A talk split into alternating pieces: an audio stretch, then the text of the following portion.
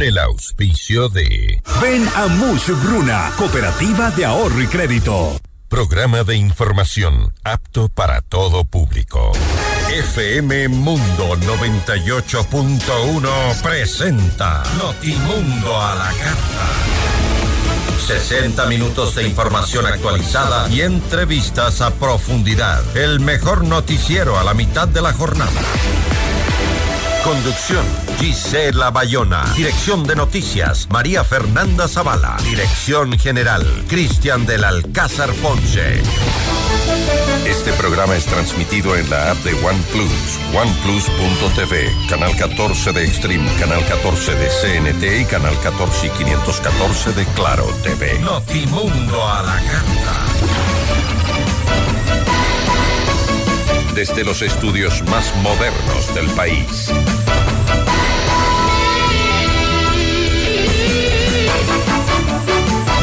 ¿Qué tal? ¿Cómo están? Muy buenas tardes con todos. Gracias por acompañarnos con la información en Notimundo a la carta. Soy Gisela Bayona. Hoy en nuestras entrevistas vamos a conversar con Alexandra Castillo. Ella es vocal del Consejo de Administración Legislativa. Hablaremos sobre estos sueldos dorados en el sector público que denunció la ministra de Trabajo y también algo sobre lo que se está tramitando ahora en la Asamblea, la ley de competitividad energética. También va a estar con nosotros Cristian Carpio, él es analista político y académico de la UDLA. Hablaremos sobre eh, las 11 preguntas que acaba de enviar el presidente de la República a la Corte Constitucional para que sean aprobadas para una consulta popular. ¿Son apropiadas las preguntas o como dicen algunos, tal vez son muy vacías? Lo conversaremos. Bienvenidos.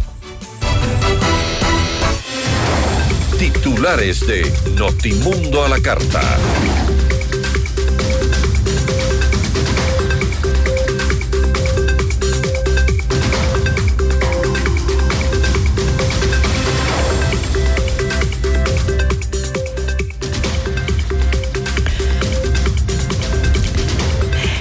El presidente Daniel Novoa envía las 11 preguntas de la consulta popular a la Corte Constitucional. La Fiscalía vincula a ocho personas más en el caso Metástasis, en el que se investiga una red de delincuencia organizada. El prófugo de la justicia, Javier Jordán, fue el único que no compareció en la audiencia. El gobierno inicia el año con 90 millones en la caja fiscal. El ministro de Economía, Juan Carlos Vega, dice que se evalúa eliminar los subsidios. Daniel Novoa dispuso la eliminación de la Secretaría de Seguridad Pública y del Estado para salvaguardar la eficiencia en el uso de los recursos públicos. Vamos en este momento con una cadena nacional, me acaban de informar eh, del presidente Daniel Novoa. Adelante, por favor, con la cadena. Tiene tres claros objetivos. Uno, intervención de las Fuerzas Armadas en la lucha contra la delincuencia. Dos, Estamos cansados que haya mayor protección para los delincuentes que a las fuerzas del orden. Debemos proteger a todos quienes combaten a estas mafias. Por lo tanto, esta consulta exige el apoyo del sistema de justicia para que los condenados de crimen organizado tengan penas más altas y que las cumplan. Tres, esta consulta tiene también el objetivo de promover el empleo a través de nuevas contrataciones y nuevas actividades económicas. Es importante que nos ayuden a cumplir estos objetivos, compartiendo estas 11 preguntas, conversándolas con sus familias, vecinos y amigos. Es posible combatir a la delincuencia, tener un sistema de justicia que responda con penas más duras y firmes y sobre todo crear nuevos empleos para el Ecuador. Todos debemos contribuir para sacar el país adelante. Unidos construiremos el nuevo Ecuador.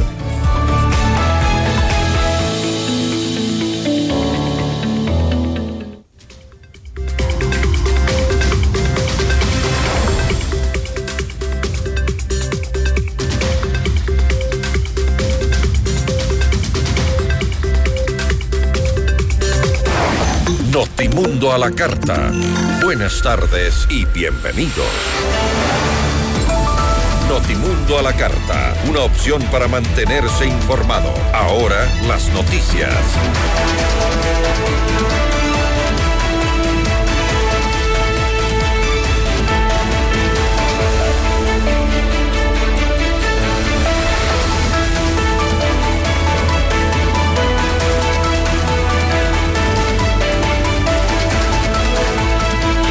Seguimos con la información, justamente luego de que nos enlazáramos con esa cadena nacional del presidente de la República eh, respecto a las 11 preguntas que ya envió eh, a la Corte Constitucional, en donde dice que es una buena oportunidad para analizarlas con la familia, con los amigos, conversar sobre el tema para luego eh, ver si estamos de acuerdo o no e ir a las urnas.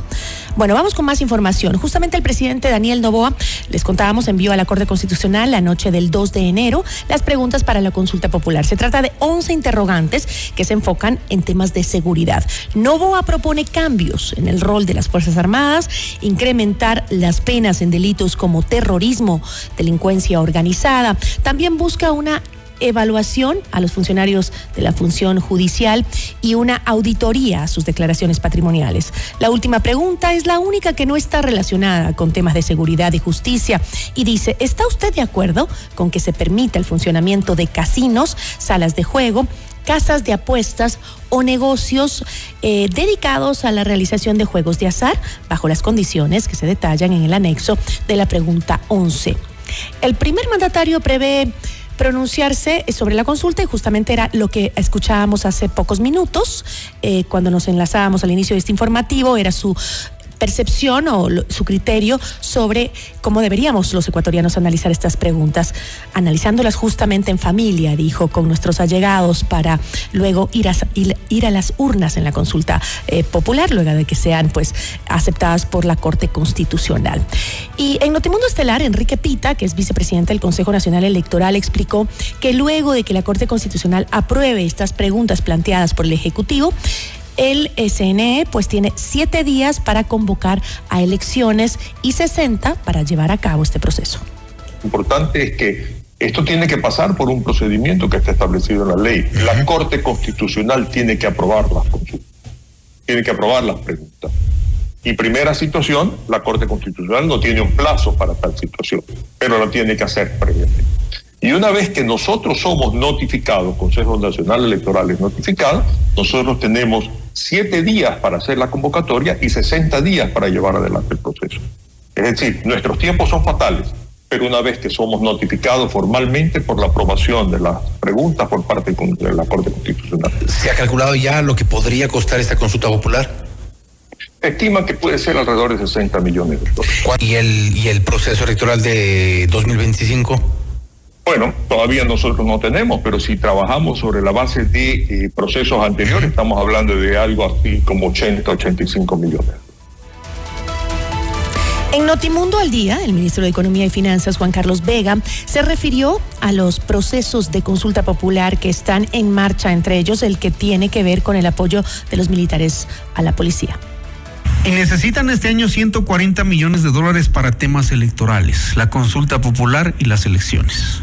140 millones, ¿de dónde van a salir? En ese sentido también estamos buscando con el Tribunal Supremo Electoral optimizar para ver la posibilidad de hacerlo en una, en una sola consulta porque en términos de tiempo la, la, la, parecía que tocó. O sea, la consulta popular del presidente Novoa iría en las elecciones del 2025? ¿Así? No, no, no. Iría. Lo que pasa es que hay la otra consulta de que, que permite a, los militares actuar en seguridad, que, salió de la Asamblea. Que se va a anunciar en estas horas. tiempos había, había, el riesgo de que tengamos que hacer dos procesos electorales con los, con los costos de cada uno. Entonces está buscando la forma para que eso sea dentro de un, de un solo proceso electoral y eso también eh, optimizar el gasto. Vega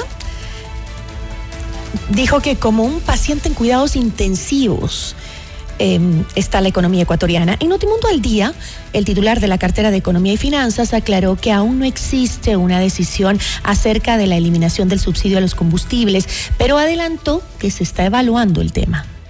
No hemos tomado una decisión, eso es una aclaración que yo quería hacer. No hay ninguna decisión tomada en ese sentido porque, porque he visto mucha información en los medios que es una decisión tomada, que arrancamos el 15 de enero. Lo estamos evaluando con mucha responsabilidad. Es un tema realmente muy grande para la caja fiscal, los más de 3 mil millones que se, que se, que se van cada, cada año en subsidios son muy duros de sostener con el esquema de, ingresos que tiene la caja fiscal. Sí, esa es una medida ya, ya, importante que sería de, de, siquiera los, dos puntos, dos y medio puntos del Producto Interno Bruto. Además que nos permitiría sentarnos con los organismos eh, multilaterales. Eh, de, alguna forma mostrando que se está haciendo el, ajuste y haciendo también la dosis de sacrificio del lado de acá. Para que, para con eso abrir apoyo de los organismos multilaterales, del Fondo Monetario, del Banco Mundial. Vega precisó que los ajustes no se harán solo con despidos, sino también en empresas que no son rentables, como Petroecuador, a la cual se aplicarán cambios muy drásticos, dijo, para convertirla en una compañía pública de clase mundial. Ajustar la cintura del Estado, ¿qué significa? O sea, que creemos que, que, puede significar unos, unos mil millones al año de, ahorro haciendo, por despidos. No, no, no, no, no necesariamente todo en despidos. Hay empresas, empresas públicas ineficientes que pierden dinero, que podrían o, desaparecer si es que no, tienen un, fin específico o finalmente hacerse más eficientes. Comenzando por la gran empresa pública que tiene el gobierno, que es Petroecuador. O sea, hay mucho despilfarro, descubrimos eh, eh, un, avión operando de ida y de vuelta de gente que, trabajaba en, Esmeraldas y vivía en Quito, cosas, cosas como esas que, ya, se, ya se han cortado. Hay cantidad de desperdicios de, recursos en, en, viajes innecesarios, sí, en algunas áreas exceso de, personal. O sea, toda, como cuando uno entra a cualquier em-, empresa, hay, que ver los, que los procesos sean eficientes, que los recursos sean, sean eficientes y, en ese sentido eh, tomar los, los correctivos Revisamos otros temas. En la Corte Nacional de Justicia se instaló la audiencia de vinculación de ocho personas al caso Metástasis, en el que se investiga una red de delincuencia organizada liderada por el narcotraficante Leandro Norero, quien, a través del pago de sobornos a jueces, fiscales, policías y funcionarios penitenciarios, buscaba impunidad y tratos privilegiados. Entre los vinculados están Cristian Romero, abogado de Norero, Carlos Zambrano, juez de la Corte Provincial de Manaví, Daniel Salcedo, sentenciado por corrupción hospitalaria, Fernando García, cabo segundo de la policía, Víctor Alcíbar, fiscal de Santo Domingo, Fabián Camposano, supuesto socio de Norero, Javier Jordán, prófugo de la justicia, y eh, otro supuesto socio de Norero, eh, Jairo Vargas, eh, con un rol desconocido. En la actualidad, en la, en la audiencia, la fiscal Diana Salazar expondrá los indicios que tiene en contra de los nuevos procesados y pedirá también medidas cautelares que podrían incluir la prisión preventiva. Notimundo a la carta. Información oportuna al instante mientras realiza sus actividades al mediodía.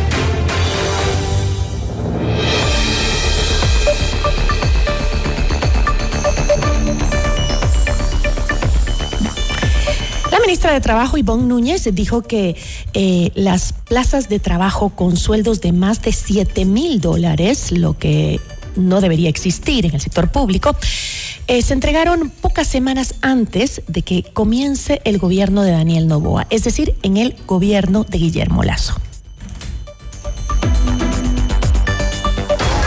La entrevista a la carta, en diálogo directo con los protagonistas de los hechos. Nos acompaña a esta hora Alexandra Castillo, vocal eh, del CAL. Asambleísta, ¿cómo está? Muy buenas tardes. Gracias por acompañarnos. Buenas tardes, gracias por el espacio. Este, esto que ha declarado la ministra de Trabajo ha sorprendido a, muchos, eso de que hay funcionarios que tienen sueldos mayores a 7 mil dólares cuando supuestamente la ley lo prohíbe, nadie puede ganar en el sector público más que el presidente de la República y ahí pues están pasando bastante en el, el pago. Usted, entiendo, ha mandado una, una carta a un pedido de información a la señora gerente del, de CNT respecto a estos salarios y contrataciones hechas a última hora por el gobierno de Guillermo Lazo. ¿Ha recibido algún tipo de respuesta?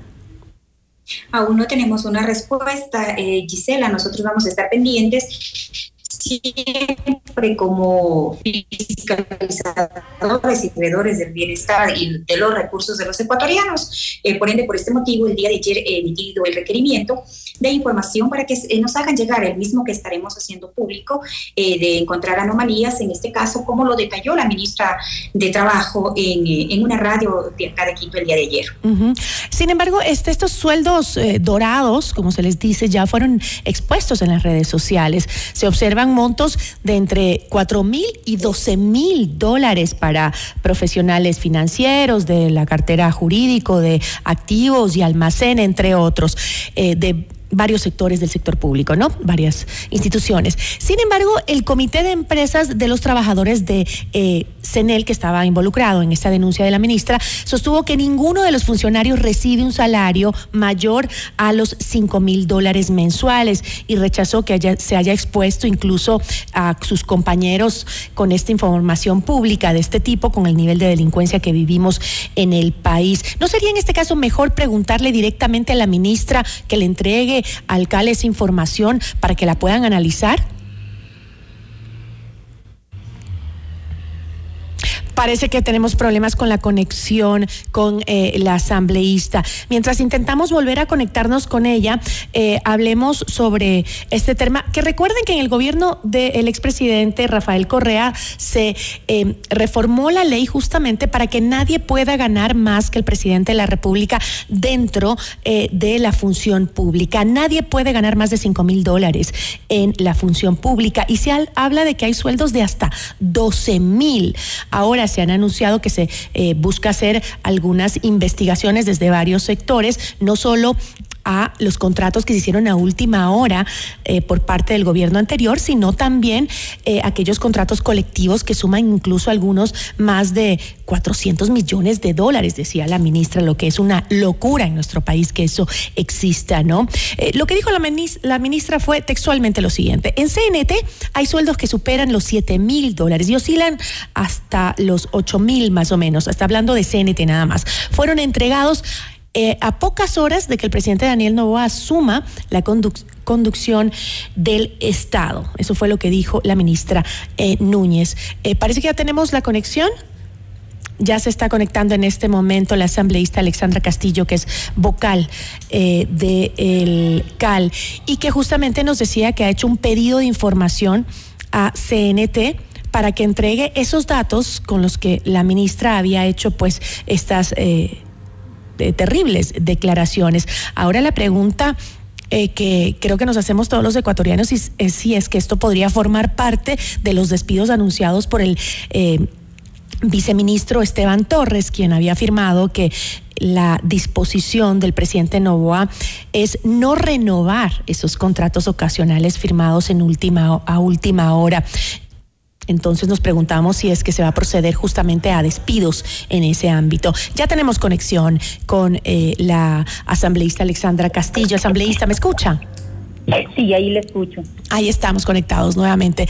Eh, asambleísta, respecto a estas declaraciones de la ministra, yo le preguntaba a usted si no sería más fácil, porque entiendo que tiene un periodo para otorgarle la información y después ustedes en el CAL para analizarla, lo que les pueda entregar específicamente la empresa CNT. Ellos ya han negado que no tienen a nadie con ese sueldo, pero no sería más factible pedirle directamente a la ministra de Trabajo eh, los datos o la información que ella tiene para haber hecho esas declaraciones?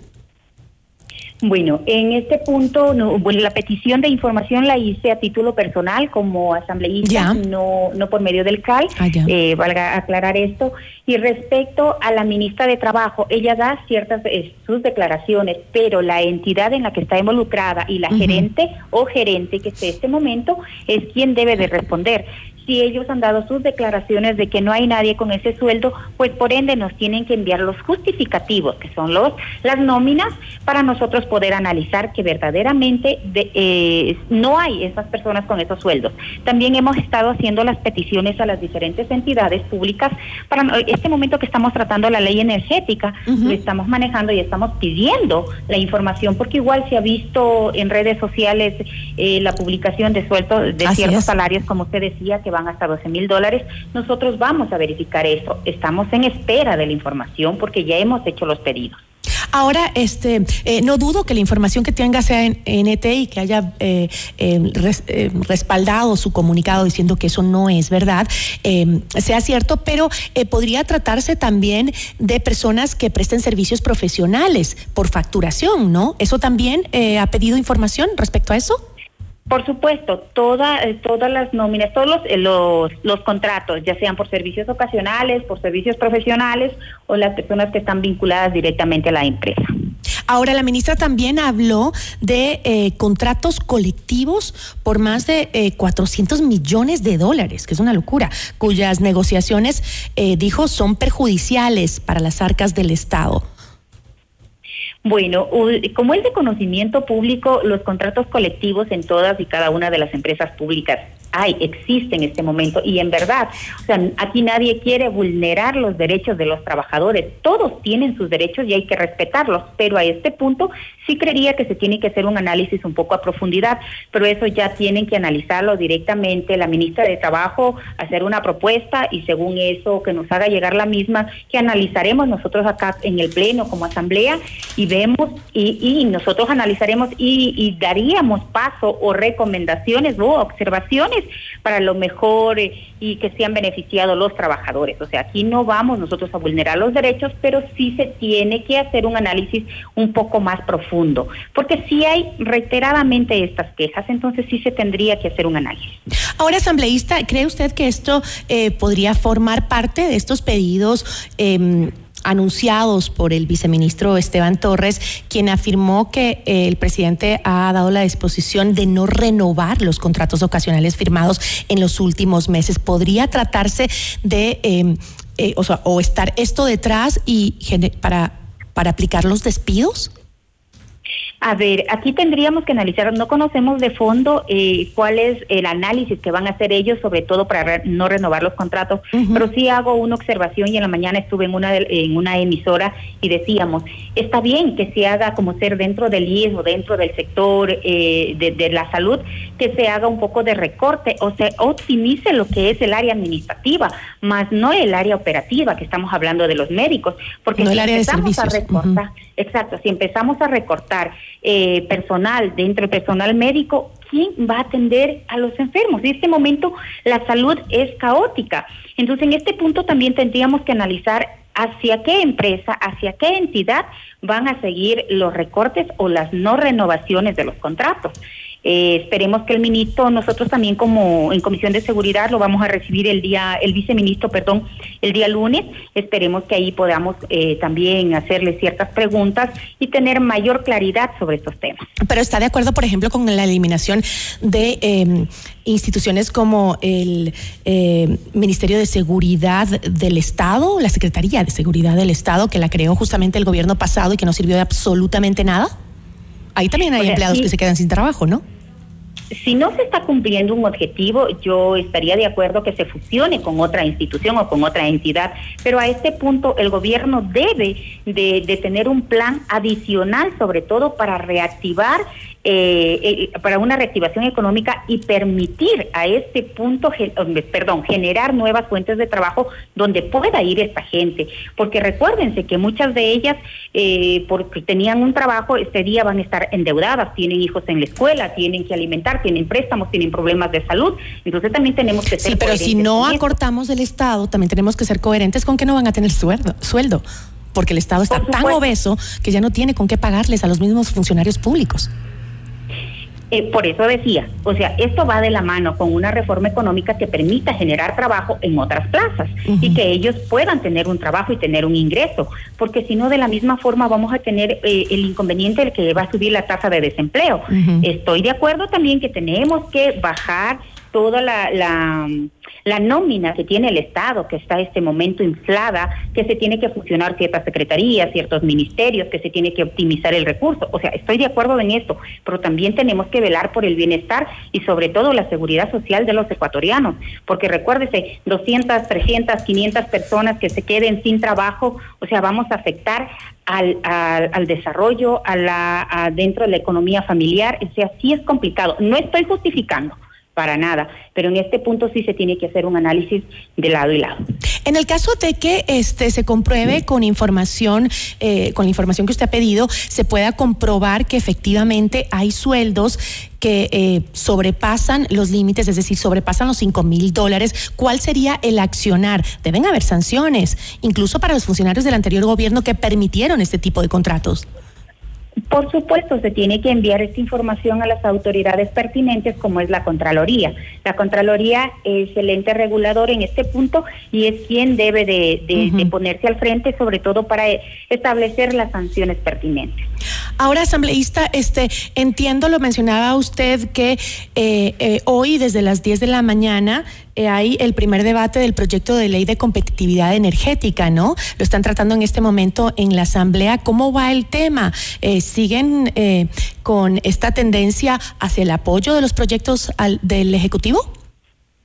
Bueno, le comento que sí, este momento ha sido favorable todavía todas las observaciones que se han hecho, eh, las intervenciones que han estado hasta la, hasta hoy, eh, que estuviese hasta un momento, han sido propositivas, eh, son objetivas y son en el sentido de, de mejorar y poder cambiar a una energía limpia y también permitir tener un tratamiento sobre todo a tiempo, no simplemente que el Estado reaccione el momento que tenemos una emergencia, sino estar nosotros trabajando constantemente en prevención, en prevención para no tener lo que tuvimos este momento, o sea, quedarnos sin energía, quedarnos sin recurso eléctrico, con las pérdidas, que las microempresas, que la pequeña tienda de la esquina ha tenido ciertas pérdidas. Entonces, eso no nos puede seguir pasando. Eh, se ha tenido el apoyo, se ha tenido observaciones y el debate va a seguir también en la tarde. Entonces, vamos a seguir eh, escuchando a cada uno de los, de los asambleístas que van a intervenir. Estaremos muy atentos también nosotros, asambleístas. Nada más para volver al tema sobre estos sueldos dorados que estábamos conversando. Tengo aquí el listado de los cargos y el salario de CNT, que efectivamente va desde el gerente general, que gana 6.635, que es lo permitido por lo máximo, y también está el sueldo más bajo, a ver, vámonos hasta el más bajo, que es de la persona que se encarga de mecánico, por ejemplo, mecánico o eh, ascensorista, dice acá. Esos son los que tienen el sueldo más bajo, que es el sueldo básico, 450 eh, dólares. Ese es justamente, eh, más o menos entre eso se mueve la lista de sueldos que nos... que tenemos aquí nosotros del DCNT. Es decir, según esto, no estaría em, dando ningún sueldo dorado, digamos, pero habría que analizarlo en su conjunto con aquellos contratos bajo facturación también. Exacto. Una vez que nos llegue eh, la información y que nosotros podamos tener un informe eh, pormenorizado, nosotros con gusto estaremos compartiendo con ustedes, con cada uno de los medios de comunicación, para que la ciudadanía esté enterada. Eh, tendríamos que también un poco esperar el pronunciamiento de la ministra de, de la ministra de Trabajo, que ella eh, sabrá por qué y tendrá sus respaldos en los cuales a las declaraciones que ella dio en caso de que no haya una justificación o si haya la justificación. Entonces me imagino que en el transcurso de estos días nos va a llegar la información y nosotros gustosos de compartirla con ustedes. Asambleísta, muchísimas gracias. Gracias a usted, Gisela, que tenga una buena tarde. Igual, una buena tarde. Alexandra Castillo, asambleísta vocal del Consejo de Administración Legislativa. Notimundo a la carta. Información oportuna al instante mientras realiza sus actividades al mediodía.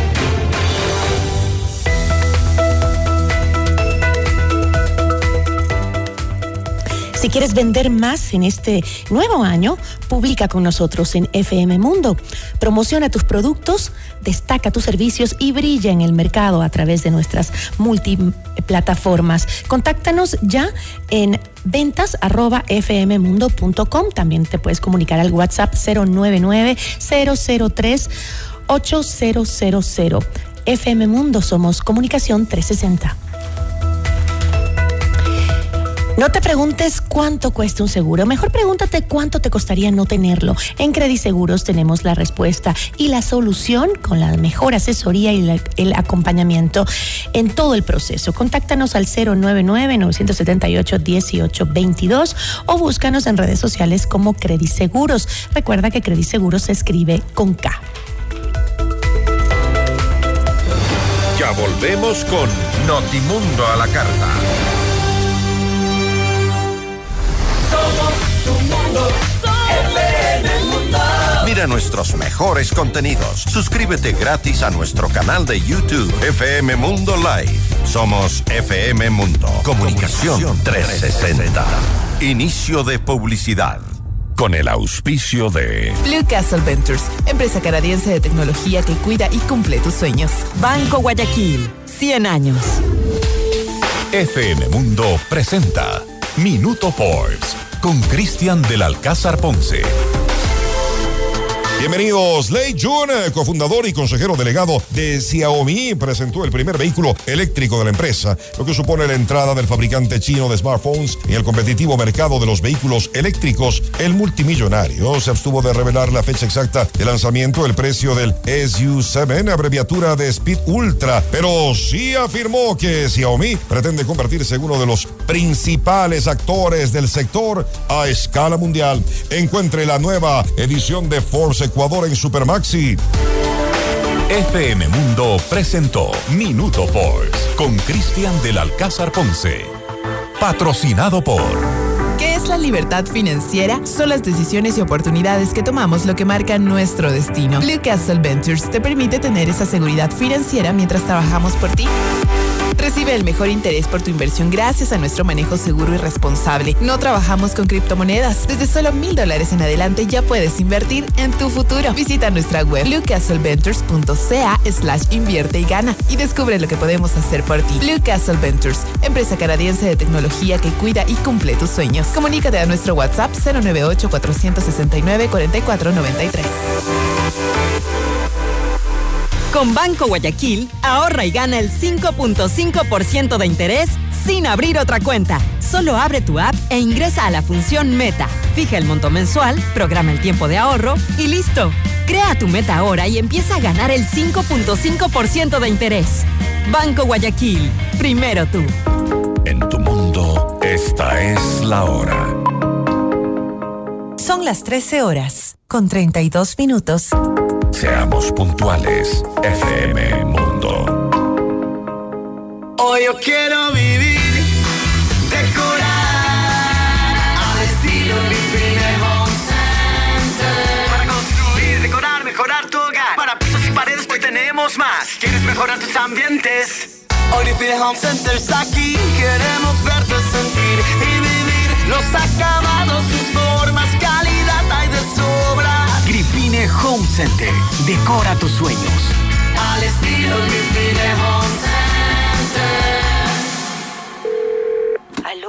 Prima, ¿cómo está? ¿Cómo va el negocio? Bien, prima. Le hice caso y aumenté los productos gracias al crédito Muchugruna. Qué bueno, prima. Y ahora están en todo el Ecuador. Cuéntele a la familia. Apoyamos todas sus iniciativas y le damos crédito para lo que necesite. Negocio, estudios, viaje, vehículos y más. Hasta 30 mil dólares, sin base y sin garante. Acérquese a la agencia más cercana y solicite su crédito en todo el Ecuador. Aplica condiciones. Abogado Luis Alfonso Chango, gerente general. Estamos en el centro norte y sur de Quito. Somos tu mundo. FM Mundo.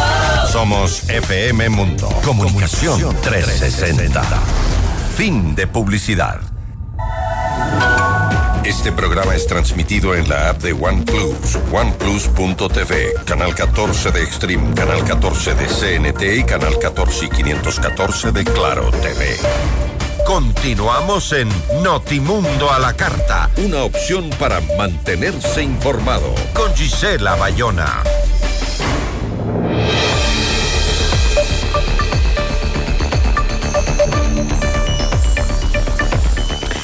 11 las preguntas que propone el presidente Daniel Novoa como parte de una consulta popular a la ciudadanía y que ya las envió pues a la Corte Constitucional la tarde del 2 de enero de 2024.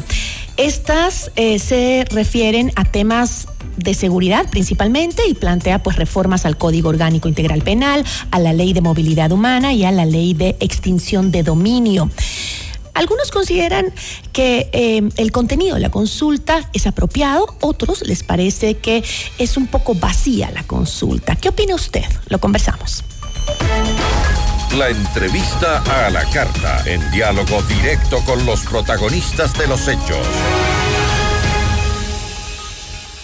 Está con nosotros Cristian Carpio, él es consultor de riesgo político y docente universitario. ¿Cómo está, doctor? Buenas tardes, gracias por estar con nosotros. Buenas tardes, qué gusto saludarle a usted y a toda su audiencia. Espéreme un momentito porque parece que tenemos un problema con la conexión de su micrófono. Eh, eh, a ver si lo logramos. Eh, mientras tanto, le voy haciendo la primera pregunta, ¿le parece? Mientras usted nos puede saludar, saludar porque tenemos un problema con la conexión de su micrófono. Eh, pese a que está aquí en vivo. Pero bueno, eh, el gobierno pues ha logrado ya mantener una muy buena relación con eh, la Asamblea en este primer mes de gestión, manteniendo esta, digamos, de la que se ha hablado mucho, gobernabilidad que perdió el gobierno anterior. Además, el, el, el, presidente aún cuenta con una buena popularidad al día de hoy eh, frente a la ciudadanía. ¿Esto podría entenderse como que es un momento para llamar justo a una consulta popular? Bueno, creo que el objetivo principal de esta consulta popular es electoral y político. Uh -huh. Creo que evidentemente hay temas eh, que se topan dentro de la consulta que no necesariamente son reformas institucionales o cambios importantes. Me parece que políticamente hablando es un buen time. Ya. ¿Por qué? Eh, porque la intención del gobierno principalmente es reelegirse. Para reelegirse ya han pasado estos tres meses de luna de miel. Usted bien lo mencionaba, estos procesos de gobernabilidad que ha logrado con la Asamblea Nacional. Uh -huh. Pero efectivamente eh, ya la ciudadanía demanda temas específicos en seguridad. Hay muchos cuestionamientos del plan Fénix y esta es la primera respuesta política que el gobierno le envía. Eh, y esto va a coincidir probablemente con temas que el gobierno ha anunciado, como la construcción de nuevos centros eh, de detención, eh, también con, con, respecto a la renovación de armamento. Uh -huh y eh, eso puede darle visibilidad de que está haciendo algo. Un poco esto eh, sería como una estrategia, una estrategia para eh, generar una mejor percepción de que se están haciendo las cosas, las cosas que la que la ciudadanía quiere que se hagan, ¿no? Y este eh, un poco em, también mirando hacia la posibilidad de que en el 2025 se pueda reelegir. ¿Esa es la intención? Mi impresión es que por ahí va. Necesita comenzar a allanar su camino hacia la reelección. Para eso necesita trabajar en dos temas.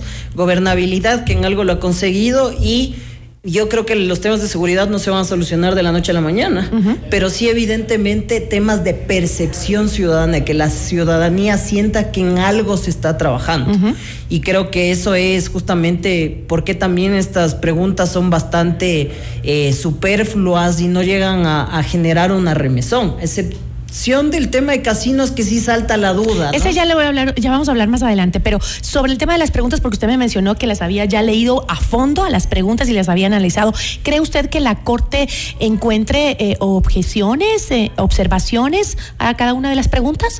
Bueno, creo que ese es el principal y primer desafío que tiene el gobierno. Ajá. Que la Corte Constitucional efectivamente dé paso. Estaba leyendo los anexos de las preguntas, muchos de ellos son anexos bastante amplios, no se llegan a profundizar en los temas. No puedo darle un criterio jurídico, pero sí evidentemente creo que la Corte probablemente pueda pedirle al Ejecutivo que haga ajustes sobre las preguntas. No sería nada nuevo, ¿no? Uh -huh. Recordemos que en anteriores ocasiones la Corte ya ha hecho este ejercicio cuando se han intentado posicionar consultas populares. Ahora, este, eh, las preguntas en lo, eh, en lo superficial, digamos, lo que podemos leer la mayoría de los ecuatorianos o entenderlas, eh, no tienen mayores cambios institucionales. Ahora, ¿no podía haberse hecho esto con eh, cambios vía decreto simplemente? Algunos creen que sí.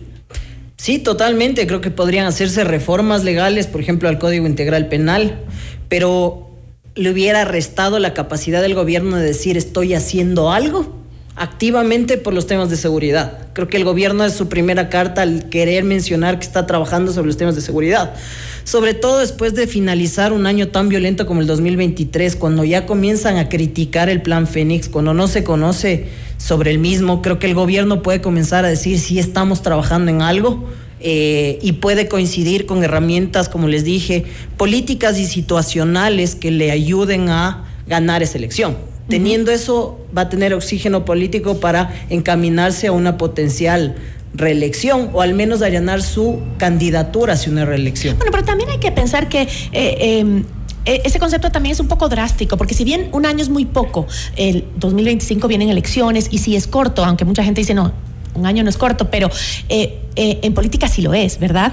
Pero pueden pasar muchas cosas, lo vimos en las elecciones pasadas, ¿no? Como en cuestión de, días eh, un debate cambió todo, la muerte de uno de los candidatos cambió todo, pateó el tablero y se dio la vuelta a todo, ¿no? Entonces, sí en días se puede cambiar la, percepción de la ciudadanía o la inclinación hacia uno u otro personaje. Yo creo que como lo había mencionado, el primer obstáculo es superar los filtros de la Corte, pero de ahí vienen obstáculos políticos hacia avanzar. El primero es, por ejemplo, los, definir los voceros de la consulta. Eso va a ser clave. Aterrizar los mensajes a la ciudadanía. Y después de eso, sostener los mensajes con otras acciones de seguridad para lograr. Como la construcción de las cárceles que usted decía. Como construcción de la cárcel, la renovación del armamento chatarra que han mencionado. Por ejemplo, si es que se ve que existe o visibilidad de, los temas de seguridad, al menos en algo pueden lograr mejorar esa percepción. De ahí hacia adelante, evidentemente, el gobierno tendrá que superar varios obstáculos. La caja fiscal está eh, en una situación muy deplorable, eh, pero si es que tiene un buen trabajo en la percepción de seguridad, inclusive es más fácil, no creo que en el corto plazo, pero sí a mediano plazo, hacer reformas económicas o tener mayor eh, garantía para poder impulsar las mismas. Ahora, este, em, las preguntas en su gran mayoría son de este tema, del tema que hemos conversado, el tema de la seguridad. Eh, pero existe una pregunta que es la número 11, que eh, aparentemente no tendría nada que ver con eh, el tema anterior. Y yo le pregunto si no le parece a usted un poco contra, contradictorio a lo propuesto en los temas de seguridad, porque esta pregunta, la número 11, pretende permitir nuevamente el funcionamiento de casinos, salas de juego, casas de apuestas o negocios dedicados a los juegos de azar, cuando eh, sabemos que alrededor del mundo estos lugares son utilizados por el narcotráfico para el lavado de dinero, ¿no? Entonces como que llama la atención. A ver, yo creo que evidentemente hay una contradicción eh, este mercado de negocio puede prestarse justamente para lavado de activos y demás, pero hay que también tomar en cuenta que ya muchas actividades ilícitas se están blanqueando dentro del mercado formal y que no se ha hecho nada para formalizar estas actividades. Inclusive las apuestas, por ejemplo, las apuestas deportivas y otros elementos más no se han topado. Creo que uno de los ofrecimientos de campaña del gobierno siempre fue generación de empleo. Creo que el mensaje... ¿Esta es una importante fuente de generación de empleo? Creo que el gobierno quiere posicionar esta pregunta bajo el esquema de generar empleo. Pero bueno, hay una realidad, perdón que le interrumpa, y es Perú, ¿no? Eh, en Lima, en todos lados hay casinos en donde hay restaurantes dentro del casino, hay, y eso ha generado muchísima, eh, muchísima generación de empleo. Empleo directo e indirecto. El gobierno hablaba de más de 200 mil empleos dentro de la consulta. Eh, me parece que esos son los empleos directos e indirectos, midiéndolo proporcionalmente. Pero también veamos que los países que tienen lucha contra el narcotráfico también tienen casinos. Colombia es la otra de las de la de los países que podemos verlo. Creo que el gobierno quiere en el corto plazo comenzar a decir si estamos generando empleo formal y hemos reactivado a otros sectores de la economía. Con el riesgo que esto implica. Con el riesgo. En un momento tan crítico para la seguridad. Con el riesgo que eso implica, pero también tomando en cuenta que la situación actual tampoco se ha mejorado en nada. O sea, yo creo que el mensaje político del gobierno va enfocado en eso, en estoy generando algo, pero creo que esa es la pregunta más difícil de poder debatirla ante la opinión pública, que es la que más resistencia va a generar en la ciudadanía y en muchos sectores políticos ya lo está haciendo. Ahora, este, ¿no habría sido mejor el, dicen algunos, eh, que eh, se pusiera esta apertura hacia los casinos o juegos de azar simplemente en hoteles cinco estrellas como también lo hay en otros países. Es decir, no eh, indiscriminadamente, porque eso también afecta la salud de los ecuatorianos. Estamos hablando de eh, que hay una fuerte tendencia y esa fue la razón porque el gobierno de Rafael Correa pues había eliminado este tipo de negocios por la cantidad de personas que son adictas al juego, que es la ludomanía, digamos. Bueno, yo creo que esa era la clave dentro de los anexos, del poder limitar este campo de acción para poder focalizar de mejor manera, que el gobierno ya no lo ha hecho. Eh, y tienes un problema social que puede generarse hacia adelante. Pero hay que tomar en cuenta también y ser muy realistas. Mucho se critica de, de estas actividades, pero ya hay actividades clandestinas relacionadas a juegos y casinos. Veía reportajes de años anteriores como habían cerrado en muchos pueblos donde lo opera el narcotráfico, salas clandestinas de juego y también había visto cómo, eh, por ejemplo, las apuestas deportivas y otros digamos, negocios similares no han tenido control. Entonces, creo que eso también puede ayudar en cierta parte a formalizar, aunque no lo justifico, evidentemente. Ay, claro, y e incluso me ha hecho acuerdo de un caso que hubo hace como eh, año y medio, que fue de una casa, un edificio en donde eh, entraron a, disparar, hubo una, eh, una balacera y justamente era un lugar clandestino de juegos de azar. Sí, evidentemente, o sea, tampoco hay que quitarse de la realidad. Salas de juego clandestinas hay, y evidentemente en lugares inclusive donde operan círculos del narcotráfico. El tema es también cómo, si es que el gobierno tiene la gran acción de formalizar realmente este sector o no. Mi impresión es que en los anexos sí se dejan por fuera muchas formas para poder limitar, como usted bien mencionaba, estos juegos y darle mayor formalidad y rigidez para evitar estos excesos. Y de cierta forma control también, ¿no? Que no lo tienes en el, en, el, ámbito clandestino. Pero, este, eh, por ejemplo, otro tema de la consulta que también escuchaba en redes sociales, sobre todo, decía, bueno, no tenemos plata, no tenemos dinero y vamos a gastar otra vez en una consulta. Sí, pero tomemos en cuenta que la consulta va a hacerse porque la Asamblea Nacional ya aprobó una enmienda constitucional que era justamente para el tema del de, apoyo de las Fuerzas Armadas a la Policía Nacional, el rol que puede tener. Eh, eso lo aprobó en diciembre, la consulta debía haberse sido llamado. Por eso es que creo que el gobierno aprovecha estas oportunidades políticas para enfrascar su consulta con un fin político electoral. Y creo que puede aprovechar ese tema de la consulta. Ahora, eh, esto, desgraciadamente, en el Ecuador la mayoría de los temas son políticos, tienen un trasfondo político. Todos los gobiernos que han impulsado consultas populares desde el retorno a la democracia han tenido objetivos políticos. Y creo que evidentemente... Y la respuesta también es política de la ciudadanía. porque eh, lo pasó a Guillermo Lazo en el gobierno anterior. Es más, hay preguntas que ya las hizo Guillermo Lazo y perdió. Bueno, yo creo que Novoa quiso diferenciarse en algo mi impresión es que hubiera sido muy importante, por ejemplo, volver a tratar el tema de la extradición pero creo que deja por fuera estas reformas más profundas para evitar justamente caer en esta coyuntura política más sesgada. Yo he visto que la mayoría de sectores políticos hasta el momento han criticado la forma, que sí tenía que hacerse a través de una reforma al COIP, que sí tenía que plantearse por reformas legales, pero no han criticado el fondo. Yo creo que ahora es más difícil que los grupos políticos cuestionen el fondo de los temas de seguridad, más aún cuando el caso Metástasis enlodó de cierta forma grupos políticos y cómo podrían presentarse a la ciudadanía para que dos veces nuevamente digan no a los temas de seguridad. Entonces creo que eso también es una oportunidad política que el gobierno le está utilizando. Es el momento definitivamente. Tal vez después no lo sea. Pienso que ahora es, tiene más probabilidades, pero en política, como usted bien lo dijo, es hasta el último minuto. Esperemos que aprendan de los errores de su antecesor y evidentemente trabajen en la coyuntura política.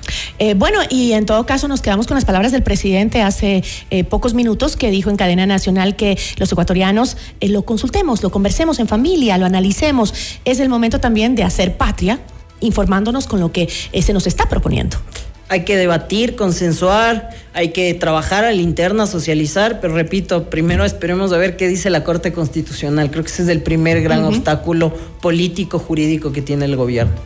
Le agradezco muchísimo, doctor. Muy amable. Muchas gracias a las órdenes. Nos acompañó Cristian Carpio, consultor de riesgo político y docente universitario. Notimundo a la carta. Información oportuna al instante mientras realiza sus actividades al mediodía.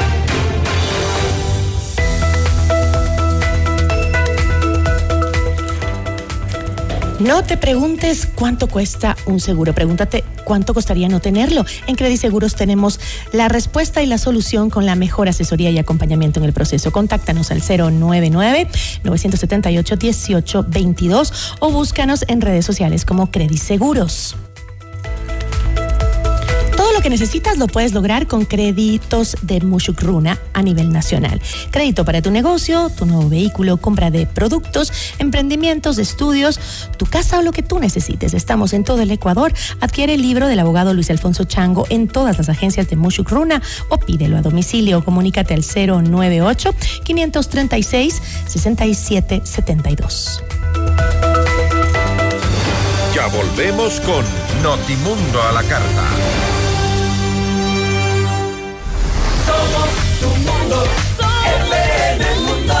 Sigue nuestra transmisión en video FM Mundo Live por YouTube, Facebook, X y en fmmundo.com. Somos FM Mundo. Comunicación 360. Inicio de publicidad. En tu mundo, esta es la hora. Son las 13 horas, con 50 minutos. Seamos puntuales, FM Mundo. En un mundo competitivo, lleva tu marca a otro nivel con FM Mundo. Promociona tus productos y servicios con nosotros. Publicidad 360 en radio y todas nuestras plataformas a tu medida y con resultados. Contáctanos a ventas arroba fmmundo.com 099-003-8000. Hacemos comunicación a otro nivel. Somos FM Mundo. Indoauto, el concesionario Chevrolet con más de 50 años de trayectoria, combina experiencia e innovación para brindarte el respaldo y la asesoría que necesitas. El Indoterritorio es confianza, garantía y servicio personalizado. Encuentra una agencia Indoauto a cada 150 kilómetros entre Quito y Guayaquil. Descubre el Indoterritorio y vive la mejor experiencia en ventas y servicio. En Indoauto tenemos un Chevrolet para todos. Visita nuestra agencia en Quito, ubicada en las Naciones Unidas 1780 y América. Somos Somos FM Mundo. Comunicación 360. Fin de publicidad. Le invitamos a escuchar nuestro siguiente programa. 14 horas. Café FM Mundo. Con Nicole Cueva, Carla Sarmiento y Marisol Romero. Este programa es transmitido en la app de OnePlus, oneplus.tv, canal 14 de Extreme, canal 14 de CNT y canal 14 y 514 de Claro TV. Continuamos en Notimundo a la carta, una opción para mantenerse informado con Gisela Bayona. Notimundo a la carta, una opción para mantenerse informado. Ahora las noticias.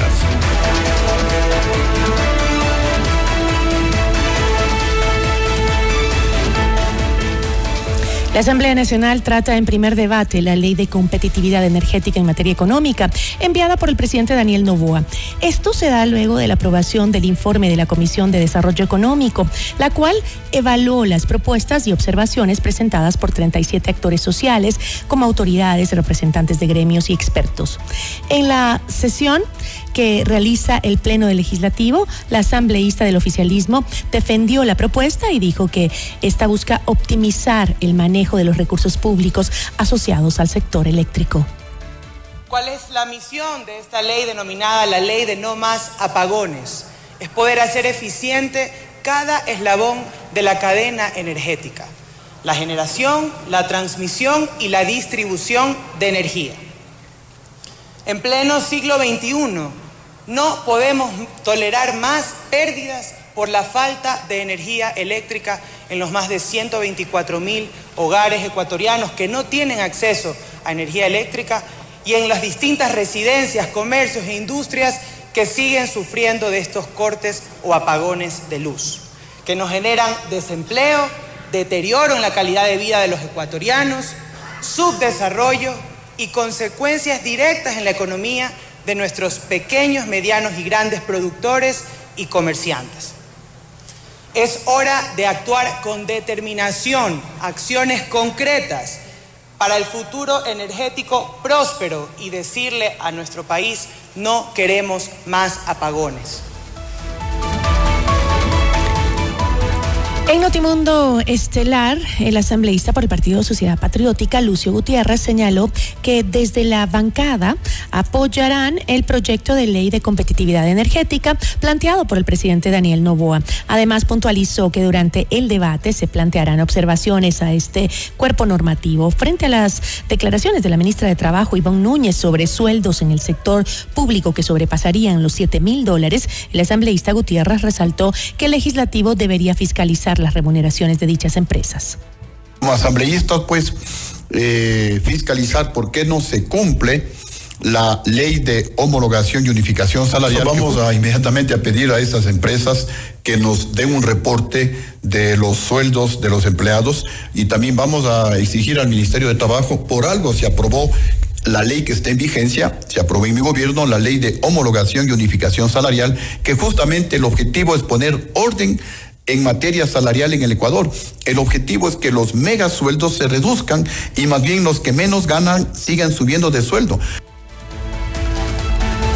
Luego de que el viceministro de Gobierno, Esteban Torres, anunciara que se analizarán eh, recortes en el sector público, el presidente del Consejo Directivo del IES, Eduardo Peña, informó su intención de optimizar el talento humano como parte de una estrategia para combatir la corrupción primeras semanas, eh, revisando series de números, por ejemplo, descubrimos que un hospital tiene 25% menos en número de atenciones en un año y tiene 3% más de personal. Y tú dices, bueno, aquí está pasando algo. ¿Ese es el Carlos Andrade Marín? Es el Carlos Andrade Marín. Entonces tú dices, no, no, hay, una, eh, no hay una sindéresis entre la cantidad de atenciones y la cantidad de personal que tienes.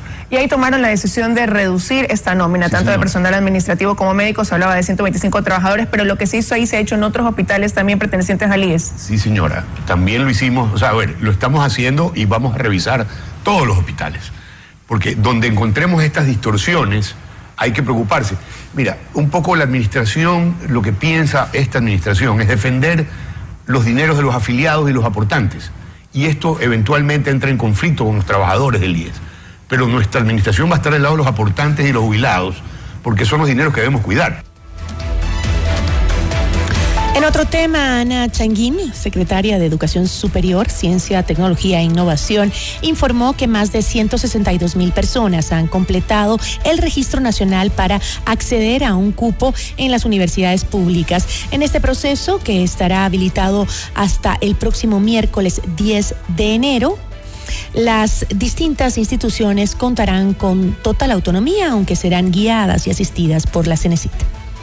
Nosotros desde CENESIT vamos a realizar y vamos a asistir la toma de exámenes para los 55 institutos de educación superior pública. Las 31 universidades esta vez todas, absolutamente todas van a realizar ya su proceso de forma independiente. Hasta el proceso pasado, hasta el anterior semestre, logramos nosotros asistir a las últimas cinco que así lo solicitaron porque igual esto implica una logística, implica una preparación y el objetivo, por supuesto, es dar la mejor atención a los aspirantes. Esta vez y por primera vez, las 31 universidades y escuelas politécnicas van a realizarlo de forma autónoma. En otros temas, el presidente Daniel Novoa anunció la eliminación de la Secretaría Nacional de Seguridad Pública y del Estado. Mediante un comunicado, el mandatario indicó que esta decisión se tomó con el objetivo de salvaguardar la eficiencia en el uso de los recursos públicos, ya que la entidad nunca alcanzó los resultados que el país necesitaba. Novoa señaló que la medida permitirá dirigir estratégicamente los recursos hacia el fortalecimiento de las fuerzas del orden y de todas las instituciones que ya están encargadas de velar por la seguridad ciudadana y nacional. Freddy Goyes, director de Seguridad Ciudadana y Orden Público de la Policía Nacional informó el número de operativos que se efectuaron dentro del Plan de Seguridad Diciembre Seguro. Además, detalló que en todo diciembre se incautaron 658 armas de fuego. Uno de los resultados que tenemos como eh, Plan Diciembre Seguro, que como ustedes saben también venimos desarrollando y que tenemos resultados a nivel nacional, eh, se han realizado 60 mil. Eh, 60.873 operativos. Eh, como productividad tenemos 658 armas de fuego, 832 armas blancas, 3.214 motos retenidas, 700 motos recuperadas, 625 vehículos recuperados, 1.300 El Ministerio de Ambiente abrió una investigación por el presunto uso de pirotecnia sonora en la isla Santa Cruz durante los festejos de fin de año. En Notimundo Estelar, la alcaldesa Fanny Uribe aseguró que los videos que circulan en las redes sociales son manipulados e incluso denunció una retaliación y violencia política en su contra.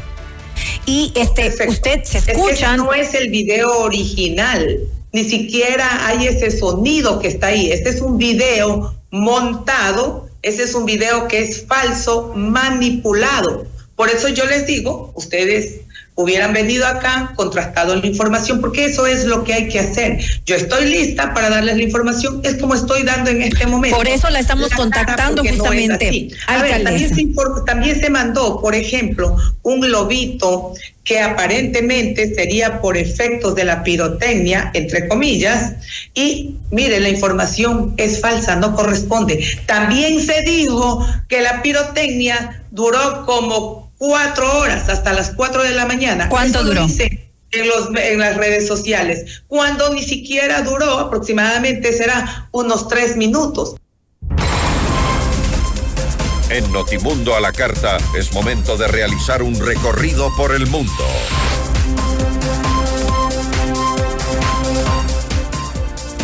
Al menos 103 personas murieron y 141 resultaron heridas en la ciudad iraní de Kermán después de dos explosiones cerca de la tumba del comandante militar Qasem Soleimani, en lo que las autoridades calificaron como un ataque terrorista. Asciende a 76 el número de personas fallecidas tras el terremoto de magnitud 7.5 grados que sacudió Japón el lunes 1 de enero y cuyo epicentro fue en la península de Noto. El gobierno de México confirmó que hay personas de Venezuela, Ecuador, Honduras, Colombia y México entre los 31 migrantes que fueron secuestrados en Tamaulipas el pasado 30 de diciembre. La secretaria de Seguridad Pública de México, Rosa Rodríguez, dijo que se identificaron esas nacionalidades y que las autoridades del país trabajan en conjunto en las investigaciones. Así concluimos la información en Notimundo a la carta. Soy Gisela Bayona. Gracias por habernos acompañado. Que tenga una excelente tarde. Gracias por su sintonía esta tarde. FM Mundo 98.1 presentó Notimundo a la carta. 60 minutos de noticias actualizadas y entrevistas. El mejor noticiero a la mitad de la jornada. Conducción Gisela Bayona. Ingeniería de sonido Darío Gutiérrez. Producción FM Mundo Live Javier Merino. Dirección de arte Laili Quintero. Coordinación y redacción Fernanda Utrera. Redacción y redes sociales José Martín Muñoz. Dirección de noticias María Fernanda Zavala. Dirección general Cristian del Alcázar Ponce. Notimundo a la carta. Con el auspicio de Ven a Mush Bruna, Cooperativa de Ahorro y Crédito.